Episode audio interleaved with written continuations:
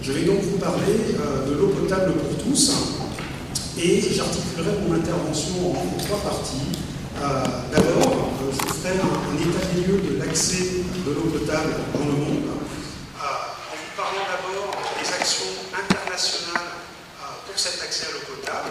Je vous présenterai la, politique globalement de l'ONU, les actions de l'OMS et de l'UNICEF, les dates importantes qu'il faut connaître pour ces actions internationales. Je ferai ensuite euh, l'état des lieux euh, de cet accès à l'eau euh, et une étude prospective de l'évolution de cet accès à l'eau en m'appuyant sur un rapport annuel, le dernier rapport annuel en date de l'OMS-UNICEF qui a été publié en 2010. Je mettrai un accent particulier sur la problématique d'accès à l'eau des populations en milieu rural. Ensuite, je mettrai l'accent sur les principales maladies qui sont liées à la consommation d'eau euh, avec des problèmes de, potabilité, euh, en parlant particulièrement de certaines maladies infectieuses et parasitaires, et en évoquant certaines pathologies liées à des substances chimiques. Enfin, dans la, dernière partie, je vous présenterai la, technologie de potabilisation d'eau potable qui est, mise en, jeu par l'organisation Mille Fontaine je vous montrerai les grandes étapes à la fois techniques et puis rapidement euh, les éléments importants de euh, l'organisation qu'il y a autour de la mise en œuvre de cette technologie. Alors tout d'abord, l'accès à l'eau potable dans le monde. Euh, on peut situer le début de l'action internationale pour améliorer l'accès de l'eau potable des populations à la Déclaration universelle des droits de l'homme du 10 décembre 1948. Effectivement, euh, dans cette déclaration, il n'est pas fait explicitement euh, référence à l'eau, mais euh, dans l'article 25.1, on peut lire que toute personne a droit à un niveau de vie suffisant pour assurer sa santé, son bien-être et ceux de sa famille, notamment pour l'alimentation. Donc l'eau était incluse implicitement dans cet article, et on considérait à l'époque que l'eau était un besoin euh, essentiel, un petit peu à l'image de l'air, et donc euh, il n'avait pas été imaginé euh, qu'il faille écrire de manière explicite cet accès à l'eau potable comme un droit fondamental. Un petit peu plus tard, en septembre 2000, il y a eu un sommet du millénaire au siège des, Nations Unies qui a défini huit objectifs du millénaire pour le développement. 8 OMD. Alors, vous pouvez voir que euh, le premier objectif, c'est de réduire euh, l'extrême faim et la pauvreté. Le second, assurer l'éducation primaire universelle. Promouvoir l'égalité des sexes, l'autonomie des femmes. Réduire la mortalité infantile. Améliorer la santé maternelle. Combattre le VIH-Sida, le paludisme et d'autres maladies et l'objectif 7, assurer un environnement durable. Dans le cadre de cet objectif 7, la cible 10 de cet objectif correspond à la réduction de moitié d'ici à 2015 euh, de la proportion de la population mondiale qui n'a pas accès de façon durable à de l'eau potable. Donc là, très clairement, euh, dans, cet objectif, il est fait directement mention à un, objectif à atteindre pour améliorer euh, cet accès à l'eau potable. Enfin, objectif numéro 8, mettre en place un partenariat mondial pour le développement. Plus tard, en 2003, a été créée euh, une structure euh, qui s'appelle ONUO, qui en fait euh, va permettre de mettre en place des mécanismes interorganisation de manière à développer des informations, l'accès à des informations, favoriser des réflexions d'experts, de politiques, de manière à faire avancer euh, ce dossier de la potabilisation d'eau dans le monde. Et euh, ensuite, l'ONU a déclaré une période de 10 ans, de 2005 à 2015, comme étant la, décennie internationale d'action aux sources de vie. Dans le cadre euh, de cette déclaration, il y a un certain nombre d'événements régulièrement qui sont organisés partout dans le monde autour de ce thème, aux sources de vie. Dans le cadre d'ONU Eau, eh bien, il y a une analyse mondiale sur l'assainissement et l'eau potable. C'est ce qu'on appelle en anglais glace. L'objectif de ces analyses et de ces évaluations, c'est disposer de plus d'informations. Et un premier rapport en 2010 a été publié. là, ce sont plutôt des informations sur les actions publiques par rapport au développement de l'eau potable comme par exemple l'utilisation des services d'eau d'assainissement, la nature des politiques d'État, des politiques institutionnelles en la matière, l'analyse de leurs impacts, les investissements, à la fois sur le plan financier et humain en la matière, euh, le volume et les sites de l'aide publique au développement. Un nouveau euh, rapport euh, doit être publié dans le courant de l'année 2012. En 2010, une nouvelle grande étape à l'Assemblée générale de l'ONU a été reconnu le droit à une eau potable salubre et propre comme un droit fondamental, essentiel, au plein exercice du droit à la vie euh, et de tous les droits de l'homme. Donc cette fois-ci, de manière extrêmement explicite, euh, il, est, euh, il, est, clairement établi l'importance de l'eau par rapport aux droits essentiels de l'homme. Et à cette occasion, l'ONU a lancé un appel aux États et aux organisations internationales de manière à euh, ce que euh, ces États et ces organisations fournissent des ressources financières, renforcent euh, les capacités et procèdent à des transferts de technologies en faveur des pays en voie de développement. Vous voyez, au travers de ces grandes étapes, d'abord une prise de conscience du fait que l'eau est vraiment un élément essentiel à la humaine, et ensuite un certain nombre de, mécanismes et de structures qui se sont mises en place au niveau international pour une action coordonnée euh, pour développer cet accès à l'eau potable. Donc maintenant, euh, je vais vous montrer un certain nombre d'éléments extraits euh, du rapport 2010 OMS-UNICEF. Je ne traiterai pas des aspects assainissement, mais uniquement des aspects eau potable. Alors d'abord, quelques définitions. Qu'est-ce qu'on entend par eau potable? L'eau potable, c'est simplement une eau euh, que l'on peut boire sans courir de risque pour sa santé. Euh, cela veut dire que cette eau, pour qu'elle soit considérée comme potable, doit répondre à un certain nombre de caractéristiques, des caractéristiques microbiologiques, des caractéristiques chimiques, mais également des caractéristiques, physiques.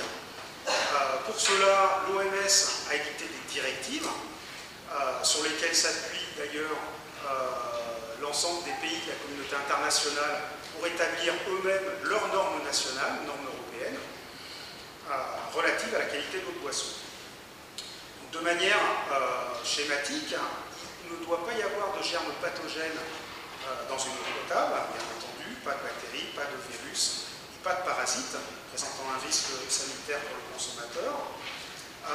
il ne doit pas y avoir de substances chimiques au-delà d'un certain seuil, d'une certaine concentration, on parle de concentration maximale admissible, et donc il y a euh, une liste, une définition de substances qui sont qualifiées d'indésirables ou de toxiques, comme notamment euh, des nitrates, des phosphates, des métaux lourds, des hydrocarbures et des pesticides, notamment. Ce n'est pas une liste exhaustive. En face de cela, il y a des substances qui sont dites indispensables, puisqu'elles sont indispensables à l'organisme, et donc l'eau potable doit contenir une certaine concentration d'oligo-éléments et de seuls minéraux dissous euh, pour qu'elle puisse être qualifiée d'eau potable. Une eau potable, et c'est important, elle doit aussi être agréable à boire. Et ça, c'est important pour certaines populations qui euh, ne peuvent pas accepter d'avoir une eau qui a un goût trop prononcé ou qui a un goût chimique particulier. Donc c'est important aussi pour une organisation qui va développer une technologie euh, de potabilisation de l'eau, de prendre en compte cette dimension de goût et d'eau agréable à boire. On peut qualifier une eau comme étant une eau de boisson. Et là, on va englober des usages de l'eau au-delà de l'aspect consommation d'une eau potable. On va qualifier une eau de boisson comme étant une eau qui est utilisée à des fins domestiques. Donc on va élargir l'utilisation de l'eau au-delà de la boisson à la cuisine et à l'hygiène personnelle. Pour avoir l'accès à l'eau de boisson, euh, l'OMS estime qu'il faut que la source ne soit pas située au-delà d'un kilomètre de l'endroit de son utilisation et euh, il faut qu'une euh, personne puisse disposer d'au moins 20 litres d'eau de boisson par habitant et par jour. ça, ce sont des standards de l'OMS pour pouvoir employer ces qualificatifs. Alors toujours pour l'OMS, qu'est-ce que c'est qu'une source améliorée d'eau? Une source améliorée d'eau, ça va être un point d'eau qui, par sa construction et par des interventions qu'on pourra faire sur ce point d'eau, sera protégé des contaminations. L'idée étant, en particulier, de protéger euh, ces sources d'eau d'une contamination d'origine fécale. On reparlera du, risque fécal tout à l'heure. Donc ça peut correspondre à de l'eau courante à domicile, euh, ce qui correspond à, ce dont euh, on a l'habitude en France, par exemple. Ça pourra correspondre à des points d'eau publics, un robinet d'eau ou une fontaine qui peut être accessible à des gens qui n'ont pas l'eau courante à domicile. Ça peut correspondre à des puits tubés, des puits protégés des forages protégés, euh, à des, eaux de source protégées et à un recueil des eaux de pluie. Par opposition à ces sources d'eau améliorées, il y a la notion de points d'eau non améliorés. Là, ce seront de simples puits creusés qui donnent un accès à l'eau, mais sans aucune protection particulière. Euh, des euh, systèmes qui permettent d'apporter de l'eau et de manière assez par exemple des, charrettes qui peuvent être surmontées d'un dispositif réservoir, des camions citernes, des eaux de surface qui n'ont pas suivi de, traitement, ou alors des eaux montagne. Alors, voici euh, une map monde qui euh, présente l'utilisation de points d'eau améliorés en 2008, un état des lieux.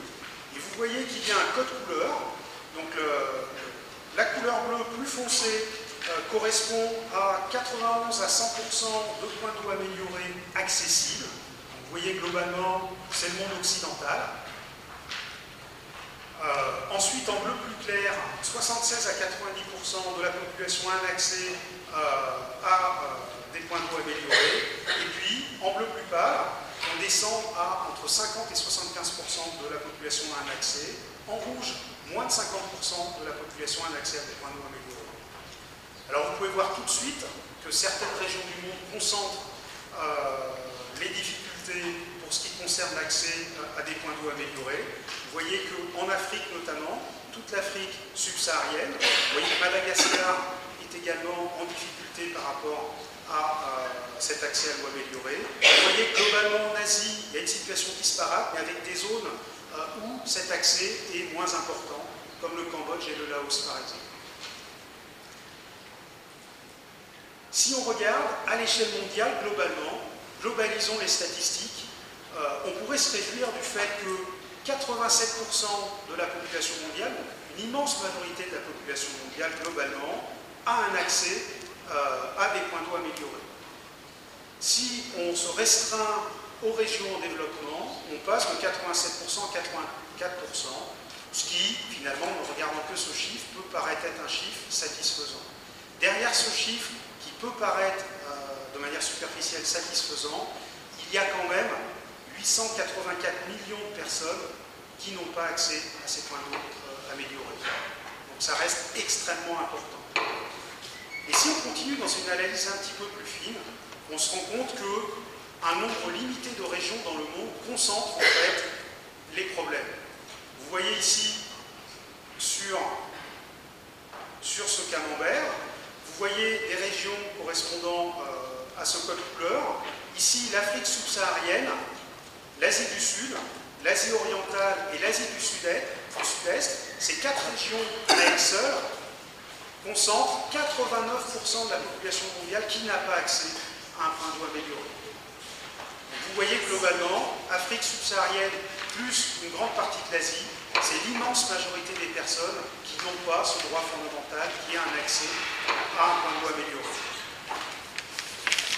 Toujours en continuant l'analyse des disparités entre les populations pour l'accès euh, à des points d'eau améliorés, il y a une très forte disparité entre euh, les populations qui vivent en zone urbaine et les populations qui vivent en zone rurale.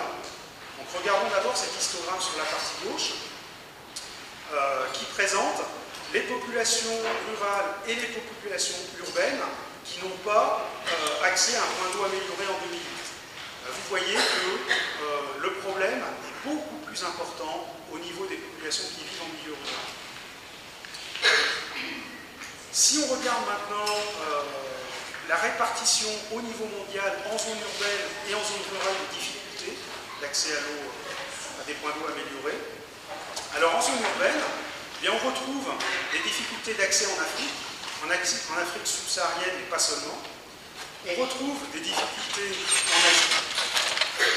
Si on regarde au niveau des zones rurales, on retrouve de très grandes difficultés, c'est le même code couleur que tout à l'heure, moins de la moitié des personnes ayant accès à des points d'eau améliorés, ce sont les zones géographiques qui sont marquées en rouge, donc Afrique subsaharienne, euh, Madagascar, euh, et vous voyez qu'en euh, Asie également, il y a des difficultés particulières en zone rurale. Si on regarde l'évolution au cours du temps de cet accès à l'eau améliorée, on voit ici euh, le pourcentage des populations qui n'ont pas accès à des points d'eau améliorés. On voit qu'il y avait en 1990 23% de euh, la population mondiale qui n'avait pas cet accès. Donc vous voyez qu'au cours du temps, il y a une décroissance constante, une amélioration de la situation. Et par rapport à ce que je vous ai dit tout à l'heure de l'OMD euh, qui avait fixé comme cible 12% de la population mondiale n'ayant pas accès à de l'eau améliorée en 2015, hein, c'est-à-dire réduire de moitié euh, jusqu'à 2015 cette population-là. Vous pouvez voir les projections qui sont faites sur l'évolution euh, de la situation. Eh bien, on peut dire aujourd'hui que l'OMS prévoit que euh, cet objectif qui avait été fixé sera atteint. la situation sera même meilleure que ce qu'on aurait pu espérer, puisque on peut estimer que euh, seulement 9% de la population mondiale en 2015 n'aura toujours pas accès à des points d'eau améliorés. Cela dit, euh, si on regarde un petit peu au-delà de ce chiffre, hein, il restera quand même 672 millions de personnes qui auront encore euh, des difficultés pour avoir accès à une eau qu'on pourrait qualifier d'être une eau de boisson ou une eau potable. Donc il restera encore beaucoup, beaucoup, beaucoup de gens qui auront besoin d'aide pour avoir cet accès. De la même manière, on peut se cacher derrière des chiffres globaux euh, et voir cette évolution comme étant une évolution partagée par tous, ce qui n'est malheureusement pas le cas. Euh, globalement, cette tendance mondiale d'une amélioration qui est quand même euh, relativement rapide et relativement importante, eh bien, elle est fortement influencée par deux pays, la Chine et l'Inde, qui sont bien sûr les pays les plus peuplés dans le monde, mais qui sont aussi des pays euh, qui ont réalisé par le passé, qui continuent à réaliser des progrès extrêmement importants pour l'accès de leur population euh, à de l'eau euh, potable. Vous voyez ici, vous avez la, proportion de la population qui a obtenu un accès à des points d'eau améliorés entre 1990 et 2008. Si on regarde la répartition mondiale, on voit que 24% de cette population qui a eu accès à un point d'eau amélioré se trouve en Chine, 23% se trouve en Inde, 53% se trouve ailleurs dans le monde. Donc, euh, vous avez près de la moitié de la population pour laquelle il y a eu des progrès dans l'accès à l'eau potable qui se trouve soit en Inde, soit en Chine, soit en, Chine, pardon, soit en Inde. Vous voyez l'ampleur des progrès sur la Chine. On est passé euh, en 1990 de seulement 67% de la population qui avait accès à de l'eau, enfin un point d'eau euh, amélioré, 89% en 2008, et pour l'Inde, on est passé de 72% à 88%. Donc ces chiffres globaux euh, au niveau mondial euh, sont influencés fortement par les, progrès extrêmement spectaculaires faits dans ces deux pays du monde, et il reste beaucoup, beaucoup de zones géographiques où là, la progression est beaucoup, beaucoup plus lente. Et bien justement, si on compare ici les tendances mondiales avec euh, la situation dans des régions du monde euh, particulières. Alors au niveau mondial, euh, aujourd'hui 87% de la population a accès à des points d'eau améliorés. Si on regarde sur un graphique ici, on voit la répartition en bleu marine d'un accès à un branchement domestique. vous voyez qu'au niveau mondial, 57% de la population a cet accès. Vous voyez qu'il y a eu une progression entre 1990 et 2008. Vous voyez ici qu'une euh, trentaine de pourcents euh, de la population mondiale a un accès à de l'eau améliorée qui n'est pas un accès à domicile, ce n'est pas un réseau domestique, mais c'est autre chose. Vous voyez la progression. Vous voyez, en ce qui concerne les points d'eau non améliorés, également la régression. on est passé de 23% à 13% de la population mondiale. Maintenant, si on regarde partout dans le monde, on peut voir, regardez ce qui est en jaune, on peut voir que partout, il y a eu une amélioration de la situation, absolument dans toutes les régions du monde, c'est-à-dire la proportion de la population qui n'a pas accès à un point de vue amélioré est en régression partout. Par contre, euh, l'amélioration, la vitesse de cette amélioration est vraiment différente selon les régions du monde. Vous pouvez voir par exemple que euh, en Asie orientale, on est passé de 31% de la population qui n'avait pas cet accès à 11%, alors qu'on euh, peut voir ici en Afrique du Nord, on est passé de 14 à 8%. Et on peut voir deux régions du monde dans lesquelles il y a encore euh, des grandes difficultés. En Afrique subsaharienne, eh bien, vous voyez que euh, pour l'accès à l'eau domestique, il n'y a pas eu vraiment d'évolution et ça reste extrêmement faible. Euh, on peut voir qu'il reste encore 40% de la population qui n'a pas d'accès à un point d'eau amélioré, ce qui reste très important.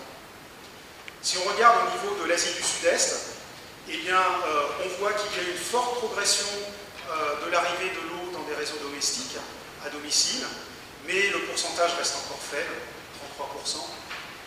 On peut voir qu'il y a eu une progression de l'accès à des points d'eau améliorés qui n'est pas de l'eau domestique, mais il y a encore une marge de progression extrêmement importante. Et il reste encore 14% de la population euh, en Asie du Sud-Est qui n'a pas, euh, pas accès à un point d'eau amélioré. Donc vous voyez, c'est une situation disparate au niveau mondial. Certaines zones concentrent encore des problèmes importants. et ces problèmes importants vont exposer les populations à un certain nombre de maladies qui seront liées à la consommation d'eau courante, puisque ces populations n'ont pas le choix. Donc dans la nature, malheureusement aujourd'hui, l'eau euh, est loin d'être synonyme euh, d'être une source de vie pour l'ensemble des populations, et l'eau est même, euh, dans un certain nombre de régions, vecteur de maladies.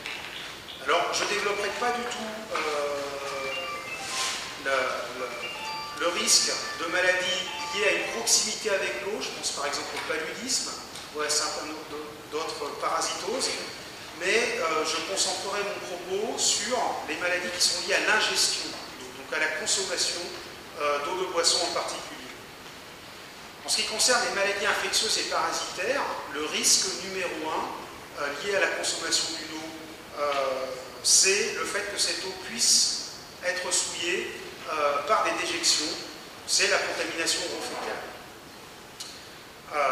le risque sanitaire lié à cette contamination orofécale va être un risque lié à des hépatites virales, l'hépatite A en particulier, mais pas seulement. Euh, le risque diarrhéique, ensuite, euh, qui là est multiple, euh, avec des risques liés à des colibacilloses, qui est le risque le courant, le risque de choléra, bien, sûr, et le risque de dysenterie amibienne ou d'autres types de parasitoses, comme les giardioses ou les cryptosporioses, par exemple. Alors si on se focalise un petit peu sur le problème des diarrhées, euh, et en particulier sur les diarrhées infantiles, eh bien, euh, en s'arrêtant sur ces histogrammes, sur ces, sur camemberts plutôt, eh vous allez voir que les diarrhées infantiles, c'est un problème euh, sanitaire majeur lié à la consommation d'eau souillée. Aujourd'hui, dans le monde, il y a près de 2,5 milliards d'enfants qui sont atteints de diarrhée euh, à cause d'une consommation d'eau souillée. Ici, vous avez euh, une répartition euh, mondiale, la proportion des diarrhées, des cas de diarrhée parmi les enfants de moins de 5 ans par région. Vous voyez qu'en Afrique, c'est près de 700 millions d'enfants qui sont atteints, et en Asie du Sud, c'est près de 800 millions d'enfants qui sont atteints. Si on regarde en plus euh, l'Asie euh, de l'Est et le Pacifique, on rajoute 435 millions d'enfants. Alors que dans l'ensemble euh, des autres régions du monde, c'est moins de 500 millions. vous voyez qu'il y a deux régions en particulier, l'Afrique et l'Asie du Sud, qui concentrent une très très forte proportion de ces problèmes de diarrhée infantile liés à la consommation eau souillée. Alors si on regarde ici la place de ces diarrhées infantiles dans la, mortalité infantile, eh bien, on voit ici que la diarrhée représente à elle seule 16% des mortalités des enfants de moins de 5 ans au niveau mondial. Euh, donc c'est vraiment un élément majeur euh, qui cause une mortalité importante euh, dans ces populations de, jeunes enfants. Si on regarde ici la, répartition de cette mortalité infantile en fonction des régions du monde, on voit que 46% de cette mortalité concerne l'Afrique, 38% de cette mortalité concerne l'Asie du Sud. Donc à plus de 80%, les enfants qui meurent euh, d'une diarrhée liée à la consommation d'une eau souillée, c'est soit en Afrique, soit en Asie du Sud. Maintenant, euh, quelques mots sur des pathologies liées à une eau qui, qui, a des problèmes d'une contamination qui cette fois n'est plus microbienne, mais qui est d'ordre chimique. Donc je prendrai trois exemples.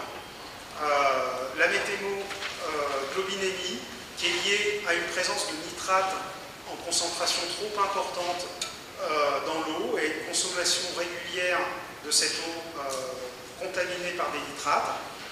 Ça, ça va conduire à des problèmes de défaut au niveau sanguin pour le transport de l'oxygène. Euh, et ce sont des problèmes qu'on va rencontrer dans des, zones où l'accès à l'eau est lié à des puits euh, qui sont euh, creusés de manière peu profonde dans des zones agricoles où il va y avoir une supplémentation en engrais euh, et un apport de nitrate important. Deuxième exemple que je prendrai, c'est l'exemple des fluoroses, donc trop de fluor dans l'eau. Une, une, exposition modérée à un excès de fluor dans l'eau va avoir un impact au niveau dentaire, c'est ce qu'on appelle la fluorose dentaire. ce sera en général l'apparition de taches puis ensuite de dégradation euh, du matériau dentaire. Par contre, lorsqu'on a euh, une exposition à des doses plus importantes de manière chronique, là, euh, il y aura des atteintes squelettiques, c'est donc la fluorosquelettique, et là, les atteintes seront plus, importantes. Le troisième exemple que je donnerai, c'est l'arsénicisme. C'est lié à la consommation d'une eau contaminée par de l'arsenic. Ça pourra euh, avoir comme effet euh, des problèmes au niveau cutané, avec notamment des problèmes de dépigmentation cutanée, un développement d'un certain nombre de cancers euh, au niveau de différents sites corporels, au niveau cutané, au niveau de la vessie, des reins ou des poumons, et un certain nombre de pathologies des vaisseaux sanguins. Alors, une eau potable pour tous, et là j'ai rajouté un, point d'interrogation, puisque vous avez vu que bah, c'est loin d'être le cas euh, au niveau mondial. Euh, globalement, euh, vous voyez que l'accès à de l'eau potable s'améliore au niveau mondial, bah, grâce notamment à la coordination de l'action internationale. Ces progrès globaux au niveau de l'humanité masquent en fait des disparités régionales extrêmement fortes, avec des régions qui sont encore en grande difficulté et qui ont besoin d'aide. Et euh, bah, je pense que je vous ai convaincu du fait que des actions ciblées dans certaines régions, particulièrement des régions, des, régions rurales, sont nécessaires, sont même indispensables. Et c'est dans ce cadre-là euh, qu'intervient euh, l'organisation Mille et une. Donc maintenant, je vais vous présenter rapidement la base de la technologie qu'ils mettent en œuvre pour réaliser une eau potable à partir principalement d'une eau de surface c'est-à-dire d'un cours d'eau en général. Donc ces étapes, euh, je vais revenir sur chacune d'entre elles, mais globalement, ça va consister à pomper de l'eau euh, dans un cours d'eau, à faire un traitement euh, chimique de cette eau de manière à réaliser une coagulation de flocculation, puis à filtrer cette eau au travers d'une certaine couche de sable, puis, après une période de stockage, à traiter euh, de manière plus particulière cette eau avec deux niveaux de procédés, une filtration pour éliminer les micro-organismes et puis un traitement par irradiation ultraviolets de manière à détruire ces micro-organismes. Ensuite, cette eau est conditionnée, puis il y a un système de distribution de cette eau en bonbonne euh, au niveau euh, des personnes dans les villages. Donc la première étape, c'est une étape de pompage pour récupérer cette eau. Puis cette eau, dans des jarres, euh, est recueillie et est rajoutée à cette eau du sulfate d'aluminium. C'est un, produit chimique qui est couramment utilisé, euh, en Europe également, de manière à obtenir une agrégation, une coagulation des particules entre elles. Ce sont des phénomènes de charge entre l'aluminium qui est chargé positivement et un certain nombre de particules qui sont chargées négativement. Parmi les particules, il y a une partie des micro-organismes, il y a bien d'autres particules, et euh, ces agglomérats particulaires vont pouvoir sédimenter et euh, déposer par sédimentation. Ensuite, euh, l'eau traversera un filtre à sable, ce qui participera à l'élimination des particules et pourra également diminuer la charge en matière organique de cette eau.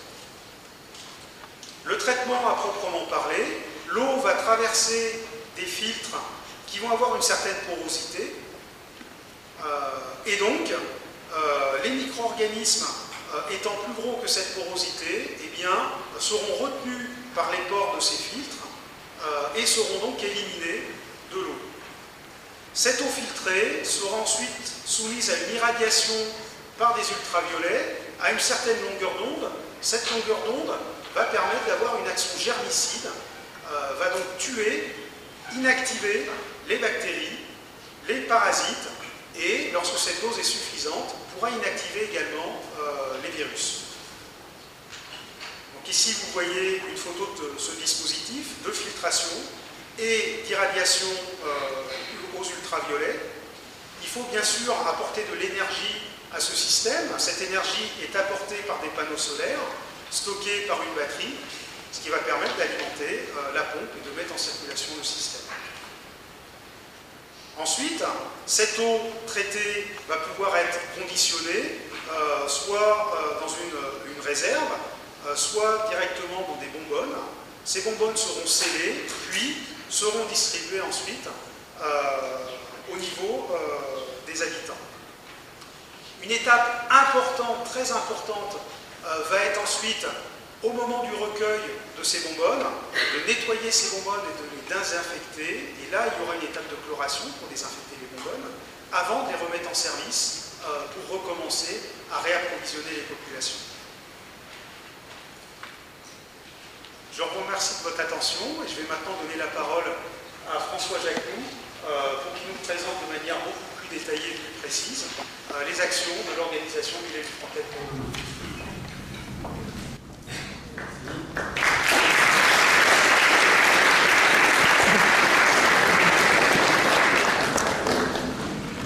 Merci, beaucoup.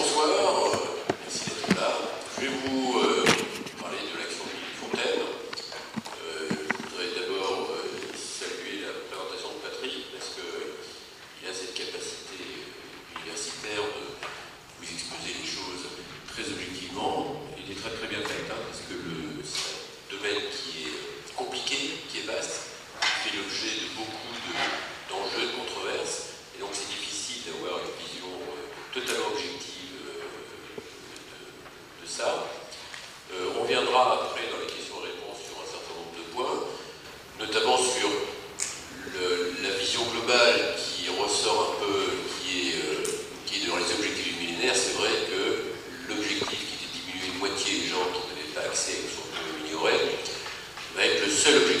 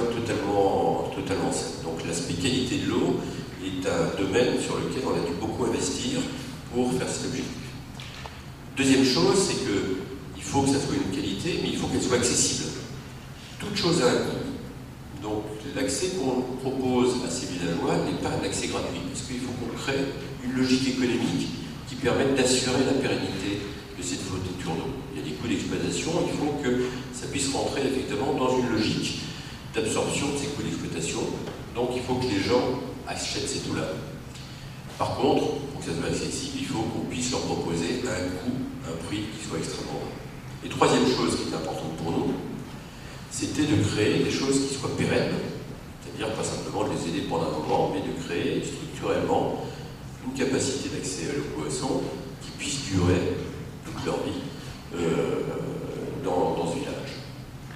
Alors je vais revenir sur chacune de ces trois pièces de puzzle sur lesquelles on a passé l'essentiel de notre, énergie dans les six dernières années. La première, c'est la qualité de l'eau. Pasteur disait, avait l'habitude de dire, nous buvons 90% de nos maladies. Et en fait, nous, on a été très inspirés par ça, et on a inversé cette maxime.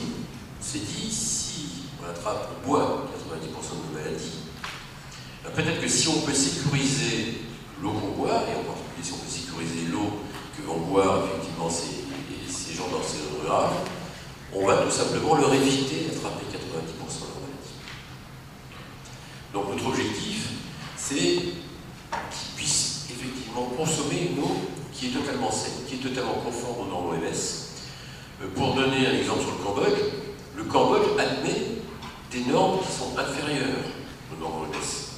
C'est-à-dire que là où la norme OMS dit il faut sur le facteur principal qui touche à la contamination fécale, qui est l'indicateur, et quelque chose dont vous avez tous entendu parler, c'est une bactérie qui s'appelle l'Escherichia coli, du colis, dont vous avez tous entendu parler il y a quelques mois sur euh, des concours espagnols, euh, etc. Euh, là-bas, c'est le principal signe effectivement d'une contamination, une contamination locale. La norme OMS est que va y avoir zéro E. dans les 100 millilitres qui sont normalement la quantité de euh, mesure, etc. Le Cambodge admet qu'ils n'ont pas les moyens d'assurer ça. Donc ils admettent qu'effectivement il peut y avoir quelques E. coli effectivement dans, dans, dans les échantillons. Nous, on a décidé qu'effectivement, on ne pouvait pas mettre ça. On veut être aux normes Oui, Ça veut dire quoi? Ça veut dire un process de traitement, comme vous l'a expliqué Patrick, qui est un process de traitement essentiellement ciblé sur cette contamination biologique, bactériologique. Alors, je vais expliquer pourquoi. On part de surface. Pourquoi est-ce qu'on part de surface? On dit on prend l'eau de la mare. D'abord, ce qu'on appelle la mare, ce n'est pas simplement la petite mare que chaque paysan cambodgien a devant chez lui. Ils ont une petite mare, hein, l'approvisionnement d'eau. Mais ce qu'il faut savoir, c'est que climatiquement, au Cambodge, il y a une saison des pluies et une saison sèche. Pendant la saison des pluies, il, il pleut six mois. Pendant la saison sèche, il ne tombe pas une goutte pendant six mois. La façon ancestrale des Cambodgiens de stocker de l'eau de la saison des pluies pendant la saison sèche, c'était de creuser des grands bassins, des grands réservoirs. Donc ça peut être des grands réservoirs. Quand on parle de l'eau de la mare, euh, c'est souvent un lac, un très grand réservoir, c'est souvent les, douves des temples d'Angkor, qui sont entourées effectivement de grandes étendues d'eau. Euh, on, prend cette eau-là C'est leur façon historique, sera de stocker l'eau. Et en fait, c'est quoi? C'est de l'eau de pluie, qui est appelée par la mousson. Donc cette eau de pluie, elle est stockée dans ces grands bassins, elle est sur un plan bactériologique, elle est pourrie. Parce qu'effectivement, il y a des contaminations, il y a des moustiques, il y a tout ce qu'on veut, etc. Mais par contre, elle est assez exempte, assez protégée de contaminations qui sont physiques ou chimiques. On va rarement trouver des nitrates. Pourquoi? Parce que les nitrates sont souvent liés à l'utilisation des pesticides. Et en fait, dans les rizières, au Cambodge, de toute façon, ils n'ont pas les moyens d'acheter des pesticides. Donc, ils n'utilisent pas de on va rarement trouver effectivement de l'arsenic, parce que, sauf dans le sud du Cambodge pour d'autres raisons, parce que effectivement c'est pas, pas une pollution qu'on trouve souvent. On va rarement trouver des pollutions aux hydrocarbures, parce que simplement il n'y a pas d'industrie. Donc on a une eau à la base qui est plutôt saine, qui est imbuvable, parce qu'il est bourré de bactéries, mais si on tue les bactéries, elle devient totalement potable. Donc c'est ce qu'on fait, c'est pour ça qu'on s'appuie sur cette eau de surface, et c'est pour ça qu'on a un process, comme le Patrick, qui est extrêmement simple, qui consiste à infiltrer, et puis qui consiste, avec des ultraviolets, à tuer les bactéries. Et l'eau qui, euh, qui en sort est totalement saine, totalement bonne à boire. Le seul problème par rapport à l'eau que vous buvez, qui est traitée chimiquement, qui est chlorée, le seul problème, c'est que le fait de ne pas la traiter chimiquement fait que cette eau, qui après son traitement ultraviolet est totalement bonne à boire, ben, si vous la stockez dans une jarre, si vous la stockez simplement à l'air libre, elle va rapidement se recontaminer. Et les moustiques vont venir dedans, il va y avoir tout un tas de choses. La principale vecteur de contamination, je vais vous expliquer ce que c'est dans les maisons cambodgiennes, c'est que généralement l'eau est dans un, contenant, là, une glacière ou et puis il y a un verre, et chaque membre de la famille, quand il a soif, il prend le verre, et puis il trempe le verre dans le bac, et il boit. Et puis il repose le verre. Puis le suivant, il fait pareil. C'est assez marrant parce que ça ne fait que quelques années que l'OMS reconnaît ça c'est la principale source de contamination de l'eau. C'est-à-dire qu'en fait, vous prenez le verre, le verre est sale, vous le trempez dans l'eau, vous contaminez l'eau en termes de bactéries. On est dans des climats où le rythme de prolifération des bactéries, c'est que ça double tous les quarts d'heure. Donc au bout de 3 heures, vous voyez, c'est un vrai culture. Et alors le top du top, c'est si jamais dans la famille il y en a qui est malade, il boit, pose le verre, suivant il arrive, plonge le verre, il contamine l'eau, derrière toute la famille. C'est la principale source de. La seule façon d'éviter ça, c'est soit d'avoir dans l'eau un agent chimique qui va créer ce qu'on appelle une rémanence de la protection. C'est le cas du chlore. Donc aujourd'hui, nous, l'eau elle est chlorée. Elle est protégée effectivement par son traitement dans son parcours dans les canalisations, puis vous pouvez effectivement vous verser un verre d'eau du robinet, laisser pendant une heure euh, à côté de votre évier et le boire, vous risquez rien. Euh, là, il n'y a pas de chloration. Pourquoi est-ce qu'il n'y a pas de chloration? C'est un des grands débats qu'on a eu. C'est exactement euh, à cause d'une chose que signalait Patrick, qui est de goût. C'est-à-dire qu'aujourd'hui, les gens au Cambodge ne boivent pas chlorine. Ils l'aiment pas.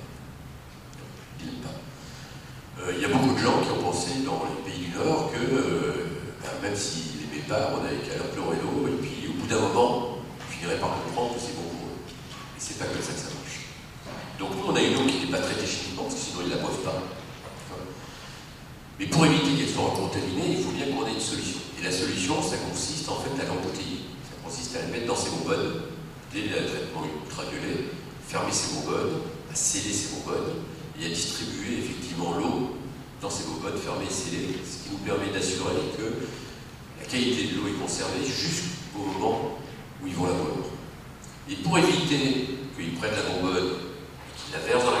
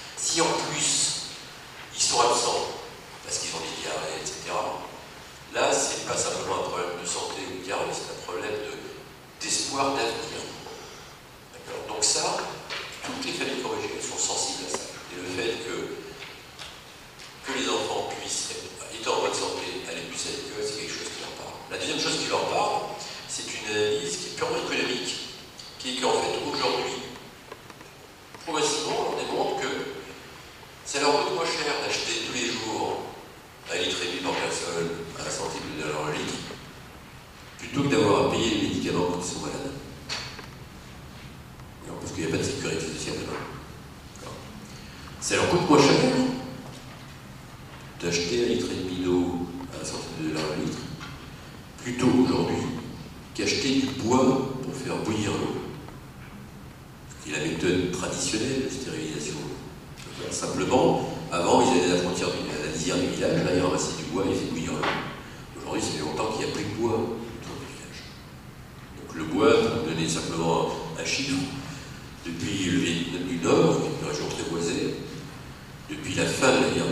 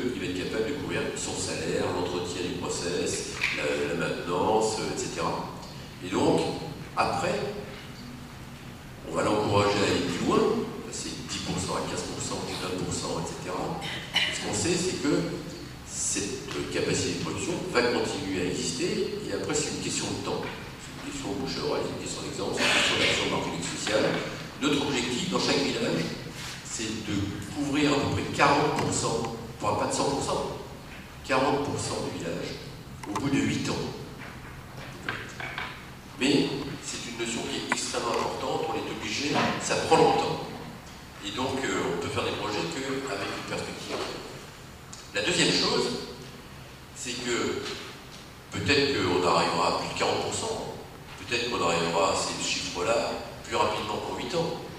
On a euh, notre plus ancienne station, elle a 5 ans. Euh, c'est un vrai entrepreneur. Aujourd'hui, il sert 60% de son village. Au bout de 5 ans. Donc on trouve ça c'est super.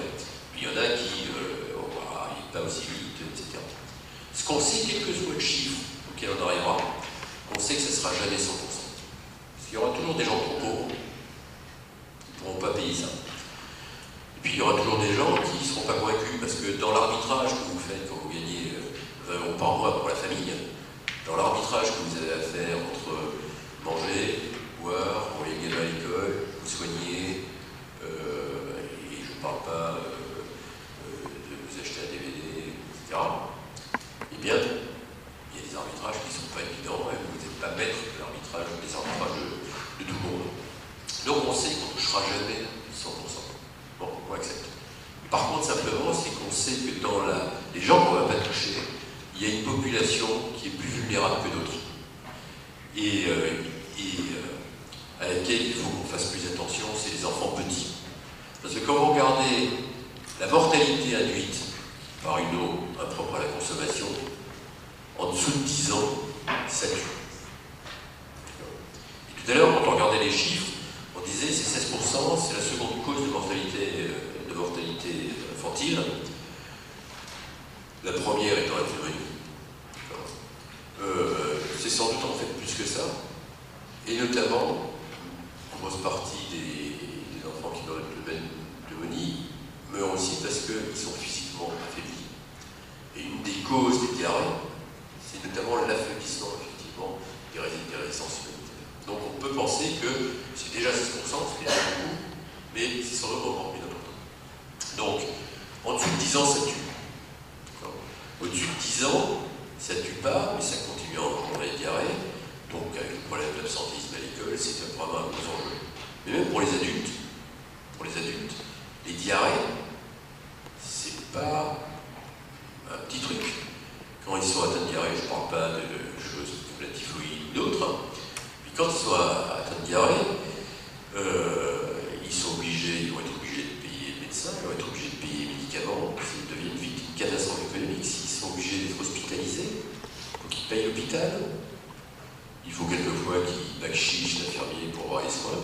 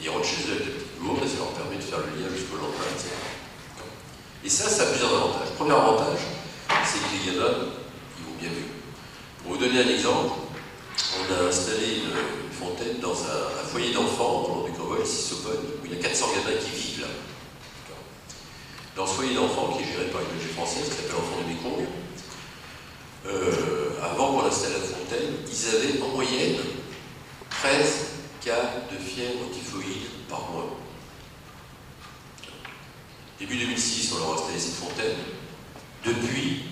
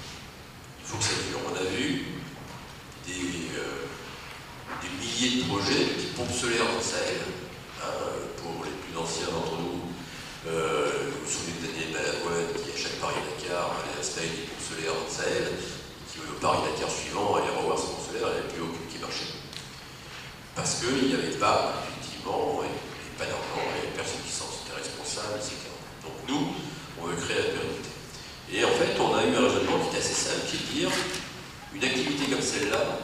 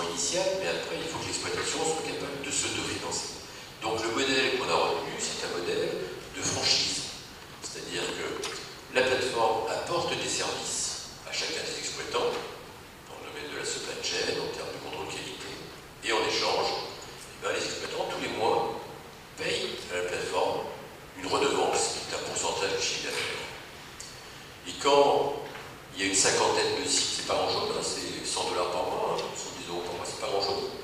Mais quand il y a une 50-60 sites qui sont servis par une plateforme, eh ben les petits 50-60 petites redevances qui remontent tous les mois suffisent à absorber tous les coûts de support. Et du coup, on crée une pyramide qui couvre toute une région avec une soixantaine de sites de production, une plateforme de support, et tout ceci est capable de s'autofinancer.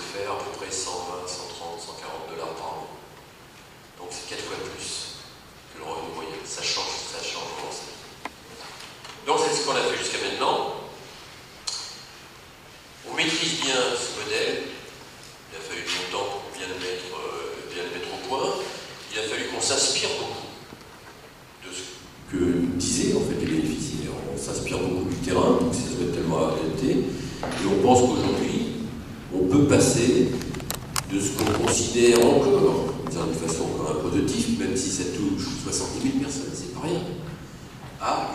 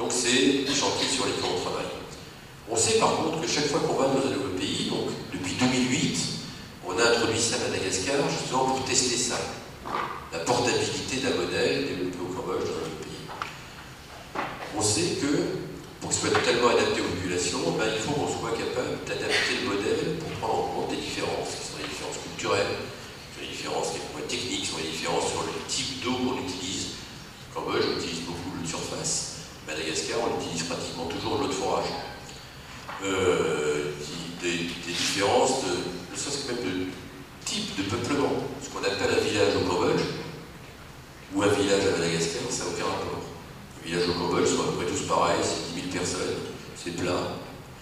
Un village à Madagascar, c'est soit une petite ville, c'est 30 à 50 000 personnes, soit un hameau de 200 à 500 personnes. D'accord Donc c'est plus les mêmes euh, caractéristiques. La sensibilité des gens n'est pas du tout la même. Je vais vous donner juste un exemple. Au Cambodge, il y a très peu de sensibilité sur la qualité de l'eau, pour des raisons historiques que vous expliquez, les bois de la barbe des siècles, etc. Il y a eu très par exemple